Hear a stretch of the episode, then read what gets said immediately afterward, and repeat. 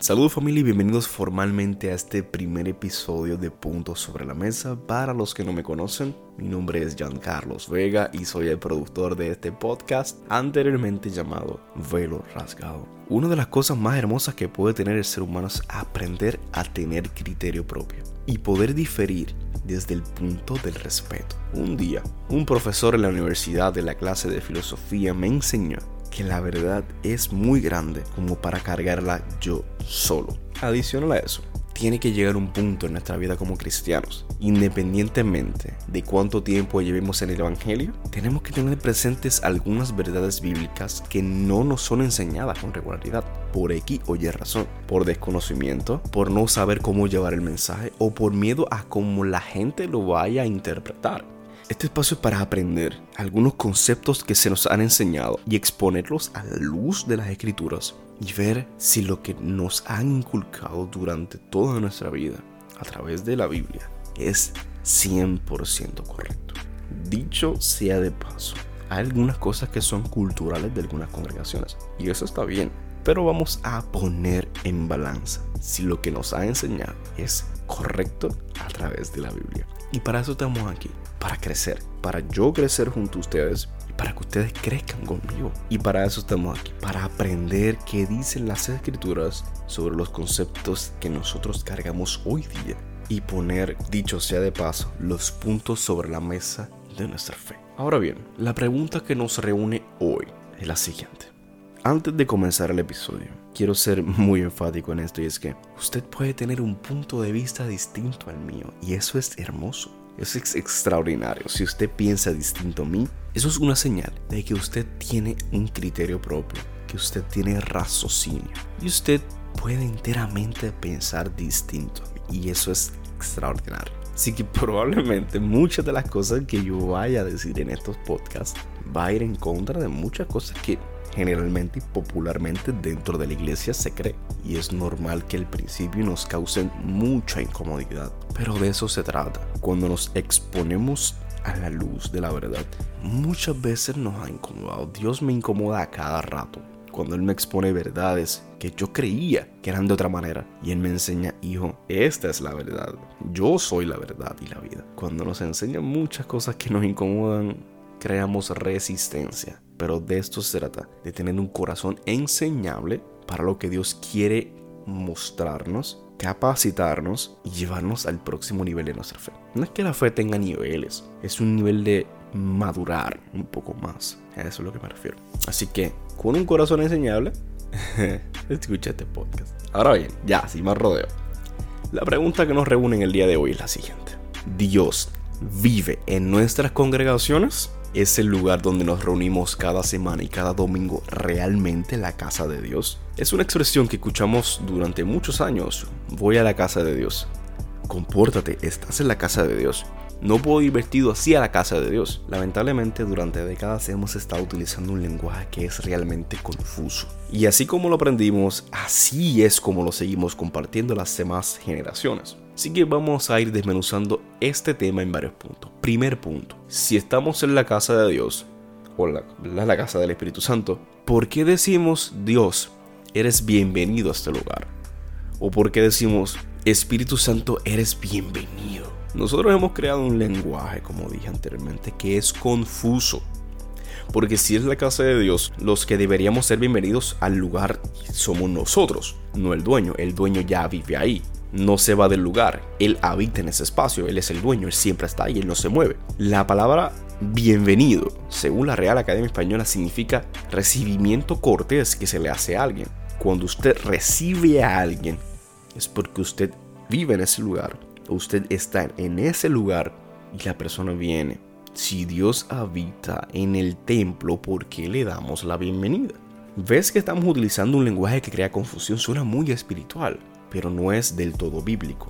Nos hemos quedado en el Antiguo Testamento en el tiempo donde Jacob decía, sin duda, el Señor está en ese lugar. Y yo no me había dado cuenta. Con mucho temor añadió, qué asombroso es ese lugar. Nada menos que la casa de Dios y la puerta del cielo. Luego de haber comentado esto, debemos ir al próximo punto. ¿Dónde habita el Espíritu Santo realmente? Lamento decepcionarte.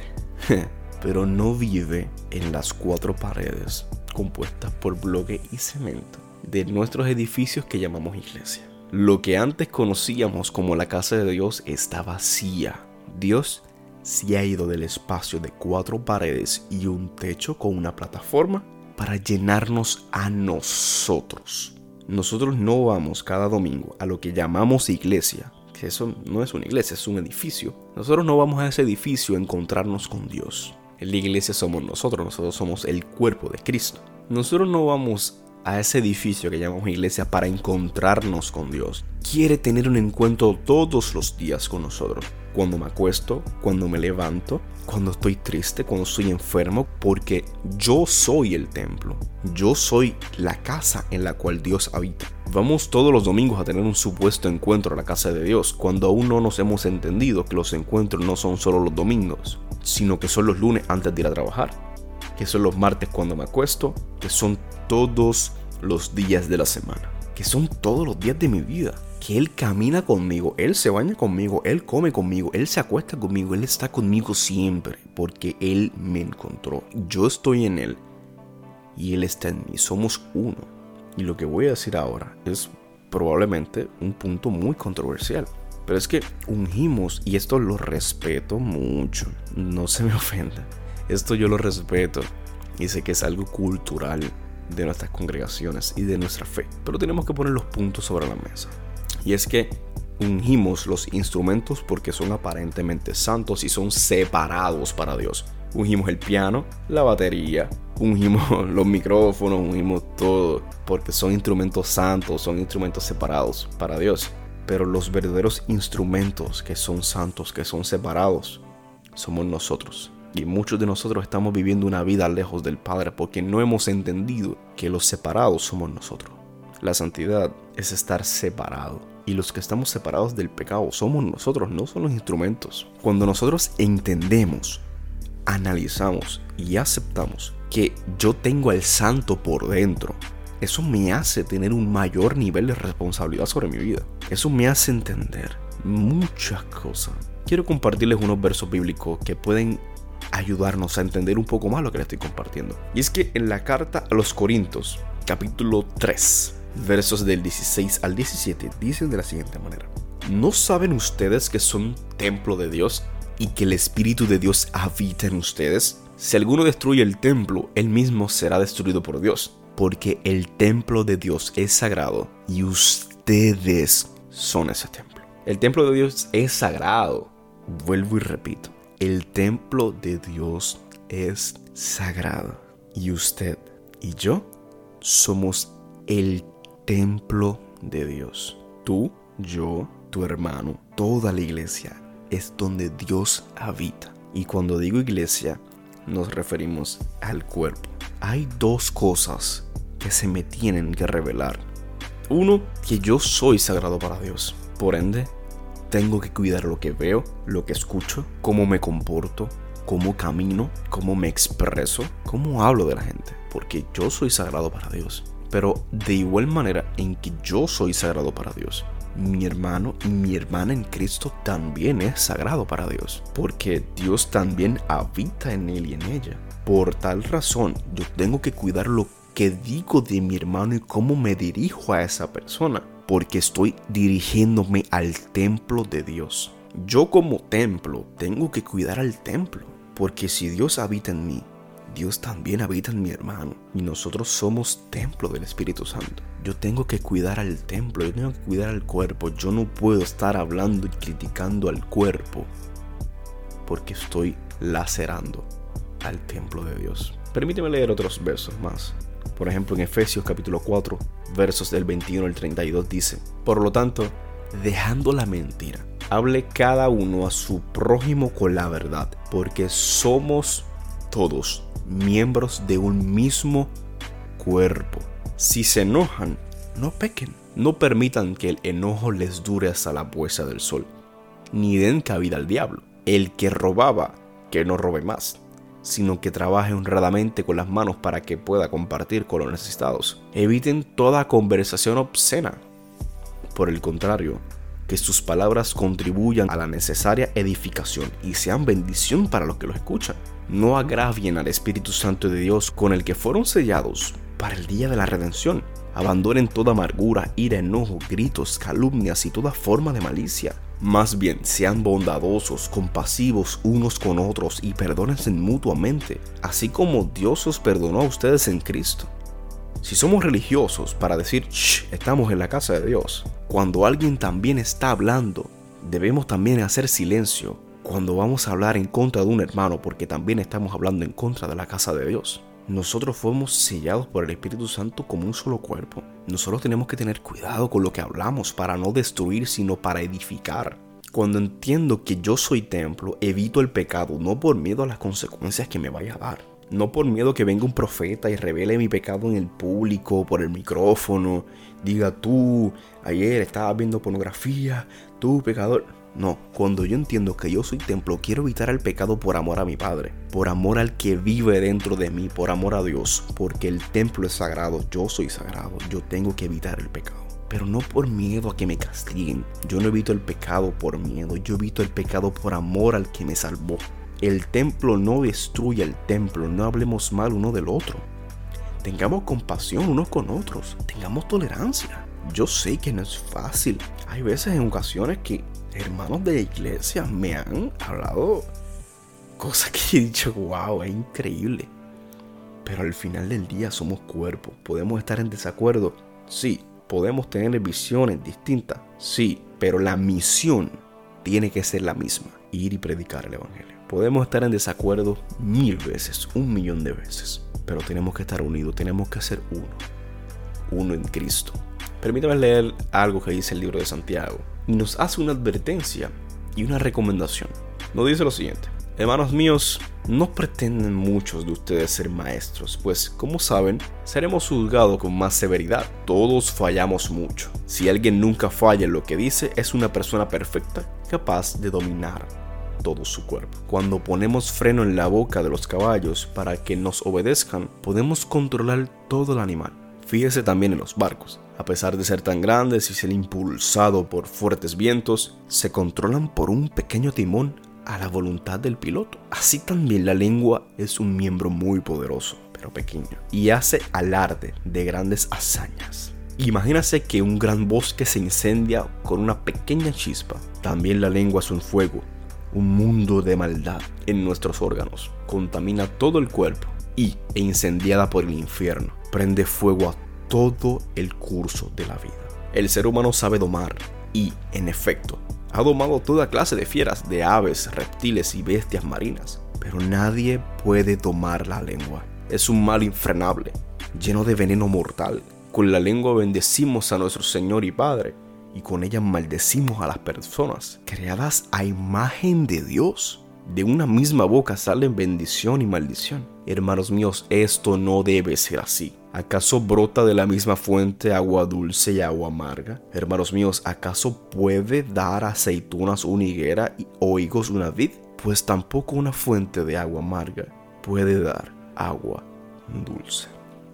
Quiero repetir algo muy importante que dice el versículo 9, y es que dice, con la lengua bendecimos a nuestro Señor y Padre, y con ella maldecimos a las personas creadas a imagen de Dios nosotros tenemos que tener cuidado cómo nos dirigimos al templo, cómo dirigimos a la creación de Dios. A veces nos dirigimos sin piedad, sin compasión.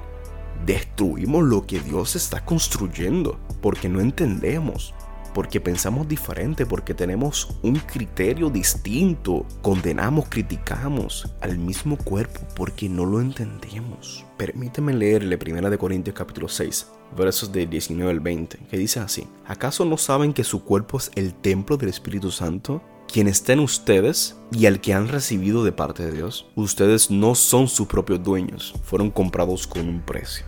Por tanto, glorifiquen a Dios con su cuerpo. Creo que a este punto ya está bastante claro. Y quiero hacer un paréntesis y no quiero que me interprete. Congregarse, adorar juntos como hermanos, como cuerpo, como lo que somos, una iglesia en Cristo, es una de las cosas más fundamentales de nuestra fe. La carta a los hebreos dice en el capítulo 10 versos del 24 al 25, dice, preocupémonos unos por los otros a fin de estimularnos al amor y a las buenas obras No dejemos de congregarnos como acostumbran a hacer algunos, sino animémonos unos a otros con mayor razón ahora que vemos que aquel día se acerca. Usted nunca deje de congregarse, por el contrario, hágalo siempre, siempre congréguese. Allí encontramos amor, consuelo de nuestros hermanos, el calor de una familia. Podemos adorar a Dios juntos como familia, como cuerpo. Y somos edificados en Cristo cada vez más. Pero hágalo con conciencia, con la conciencia de dos cosas. Uno, que usted es templo, que la casa de Dios es usted. Usted no deja a Dios después que sale de las cuatro paredes y un techo. Las cuatro paredes y el techo en donde usted se congrega no es, primero, no es la iglesia y segundo, no es la casa de Dios. Dios no vive allí. Dios no habita allí. Dios se fue de allí. Vació las cosas que estaban hechas por los seres humanos y lo llenó usted. Usted es quien carga a Dios. Adoremos a Dios con conciencia. Usted no deja a Dios tan pronto sale de las cuatro paredes y el techo. Usted no deja a Dios parado en el púlpito una vez se acaba el servicio. Porque Él no vive ahí. Él habita en mí. Él vive en mí. Es importante y es necesario que nos congreguemos. Yo amo congregarme, me encanta congregarme, pero lo hago con la conciencia de que Dios vive en mí y que yo voy a congregarme para ser edificado en Cristo, para adorar al Padre juntos con mis hermanos, para exponerme a su verdad, para crecer, para ser confrontado, para ser libre. Pero es mi responsabilidad entender que donde Dios vive es en mí, no es en nada más, no son en cuatro paredes. Y como Dios vive en mí, vive también en usted. Y quiero concluir con uno de los textos más famosos con respecto al tema, y es libro de Hechos, capítulo 7, versos del 22 al 31, y dice de la siguiente manera. Entonces Pablo, de pie ante el Areópago, les dirigió las siguientes palabras. Hombres de Atenas, Veo que ustedes son muy religiosos en todo sentido, porque mientras caminaba observé la gran cantidad de lugares sagrados, y uno de sus altares tenía la siguiente inscripción a un Dios desconocido. Este Dios, a quien ustedes rinden culto sin conocer, es quien les hablo.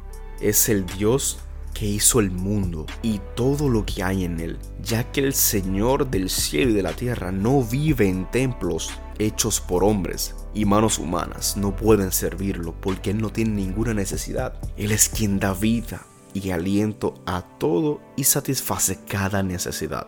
De un solo hombre creó todas las naciones de la tierra. De antemano decidió cuándo se levantarían y cuándo caerían, y determinó los límites de cada una. Su propósito era que las naciones buscaran a Dios y quizás acercándose a tientas lo encuentren, aunque Él no está lejos de ninguno de nosotros, pues en Él vivimos y nos movemos y existimos. Como dijeron algunos de sus propios poetas, nosotros somos su descendencia.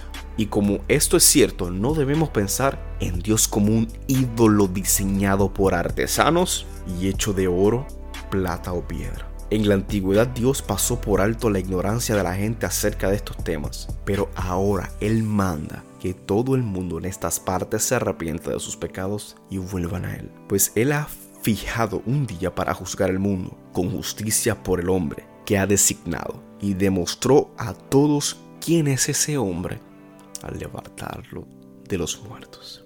Estas palabras que el apóstol Pablo dice son increíbles y me encantaría volver a repetir algo que él dice. Y es lo siguiente. Y uno de sus altares tenía la siguiente inscripción. A un Dios desconocido. Este Dios a quien ustedes rinden culto sin conocer es de quien yo les hablo. Esa misma palabra les digo yo a ustedes. Y me digo a mí mismo también. A este Dios a quien ustedes rinden culto sin conocer, gente en que yo les hablo. Le rendimos a un culto a un Dios que no conocemos. Le servimos a un Dios de nuestro tamaño cuando lo limitamos a cuatro paredes y un techo. El decir que Dios está únicamente allí es crear un Dios de cinco pies. Adoramos y cantamos a un Dios que no conocemos y que aún no nos hemos encontrado con Él. Lo que durante muchos años conocimos como la casa de Dios hoy está vacía. Él se ha ido de allí para vivir permanentemente en ti y en mí. Es momento de tener encuentros a solas con Él, en nuestro cuarto, en nuestra casa, en nuestro trabajo, donde Él quiera, porque somos su casa, no un apartamento de soltero en el cual viene de vez en cuando y viene cuando estamos haciendo las cosas bien y se va cuando hemos pecado Dios nos prometió que estaría con nosotros todos los días de nuestra vida. Y hoy Él no va a comenzar a fallarnos. Hagámonos conscientes de que Él siempre está con nosotros. No es que Él será bienvenido a una reunión cada domingo, Él no es bienvenido, sino que yo soy bienvenido a unirme a la adoración con sus hijos, con mis hermanos. Dios quiere que tú entiendas que Él no te ha abandonado, que Él no te ha dejado, pero lo más importante es que Él no quiere tener una relación dominguera contigo. Él quiere tener una relación diaria, constante contigo. Hablar contigo en las mañanas, por la tarde, por las noches. Que leas su palabra. Que Él quiere hablarte no solamente en un domingo. Él quiere hablarte día a día. Él quiere que seas bienvenido en su familia. Y quiere que te unas en la adoración de sus hijos. Hagámonos conscientes de que el Espíritu Santo vive en nosotros y no en cuatro paredes. Nos hemos vuelto idólatras de cuatro paredes, varillas y cemento. Le ponemos el nombre de iglesia y pensamos que ese lugar es santo, cuando aún no hemos entendido que el santo ya nos vive ahí. Que el santo vive en nosotros. Bendiciones.